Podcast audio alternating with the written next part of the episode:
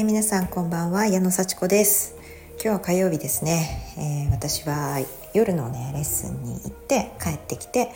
えー、ちょっとこれからもう寝なきゃもう23時だって言ってちょっと早く寝たいなって思ってるところです。それなのにねこんなあのボイスを取るのが遅くなってしまいました。えー、なかなかねあのこのボイスもね毎日撮ってるんですけども今日何話そうかなっていうのを考える時間が結構あります。でわあなんか話すことないな。もう今日話さないで寝ちゃおうかなっていうふうにも思うんですけれども。でもちょっと今日もねあのいつも浮かんでくるんです。で今日も浮かんできたのでねちょっとそのことを話していきたいと思います。あのまあ、私がねあの不動産を始めたきっかけというのはあのどこかで話したかもしれないんですけどもあのセミナーを受けたんですよね。経営者と投資家っていうのに関してのセミナーを受けたんです。で私は不動産とか投資とかっていうのはまだ先だなって思ってたんですけど経営者にはなりたいなって思ってどういうことで経営者になれるのかな？経営者の人たちって何勉強してるのかなと思ってセミナーを受けました。でその経営者のセミナーと投資家のセミナーが 2, 2回で1セットだったんですよ。別々の日にあったんですけど1セットでお金を払うっていうかねそれ2つ受けたら安いみたいな感じだったのでもう一緒に申し込んだんです。でそして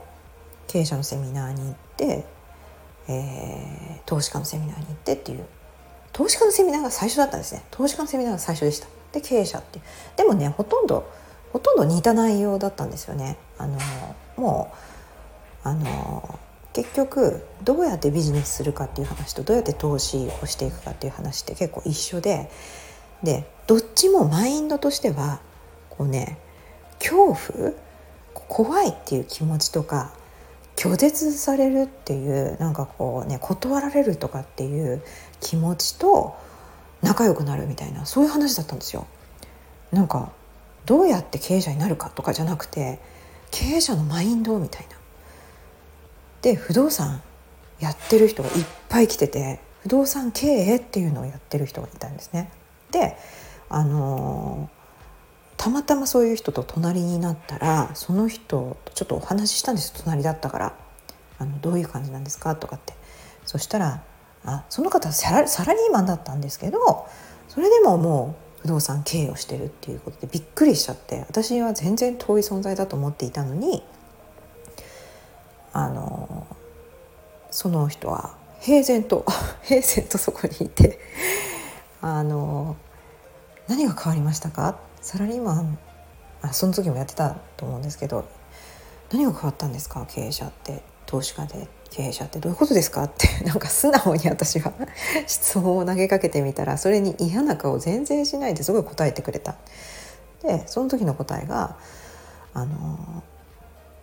どうやったらできるかっていうのを考えるようになりましたってまさにその一言だったんですよ。うわーすごいなと思ってであのうわできないどうしようじゃなくてどうやったらできるかを考える思考になりましたって言ったのがそれがすごい素敵だなと思ってそういう考えになったら別に投資家とか不動,、ね、不動産だなんだい一番以前に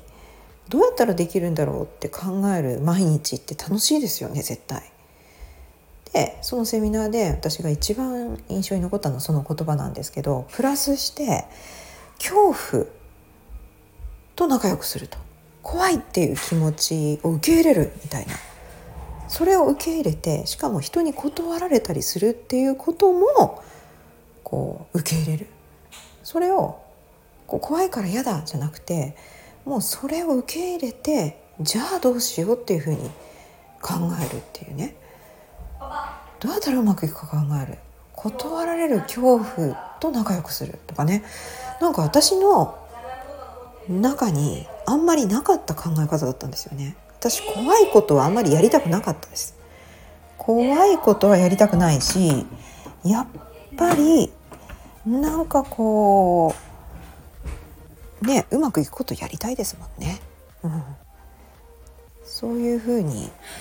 考え方が変わったらすごいなっていうふうに思ってやってみたいなと思いました。であのー、その時は全くやっぱり怖がりでしたね。これ約1年前なんですけど怖がりでした怖いことやりたくないなって思ってもうドキドキドキドキするしドキドキするのも嫌だしだから避けてましたでも今日ねふと思ったのはあの結構私が1年間かけてそういう風なマインドに少しずつ変わってきたなっていうのを感じたっていう話です。うん、あのやっぱりねうまくいかないことって結構ありますよね思った通りにいかないこと。で思った通りにいかないことがあってもうんまあそのうちうまくいくかなみたいなことを普通に考えるようになりました。結構これすごく大きいことであのもうやめちゃえみたいなあのうまくいかないからやっぱりやめたとかっていうことが今までよくあったし今もまああるんですけどあの本当にやりたいことはまあまあまあそのうちうまくいくだろうなみたいな感じでとにかく行動はするんですよね。どうやったらできるかっていうのを考えながら行動はするんだけどまあ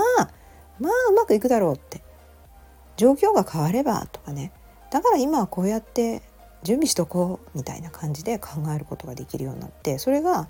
なんかこう無理やり考えるんじゃなくて普通にそういう気持ちが出てきたんですよ。うん、前はね無理やり考えてましたね。大丈夫だから大丈夫だからって。あの自分に言い聞かせて。でそれが普通に「大丈夫？やろ」みたいな 感じになってきてすごくこう穏やかにうーん立ち向かえるって言いますか？穏やかにいられるっていう風になったのであのとにかくできてないことはできてないことっていう風に事実はあるんですけどでも穏やかにまたやろうとかあの今の自分もこう受け入れられるっていうかね。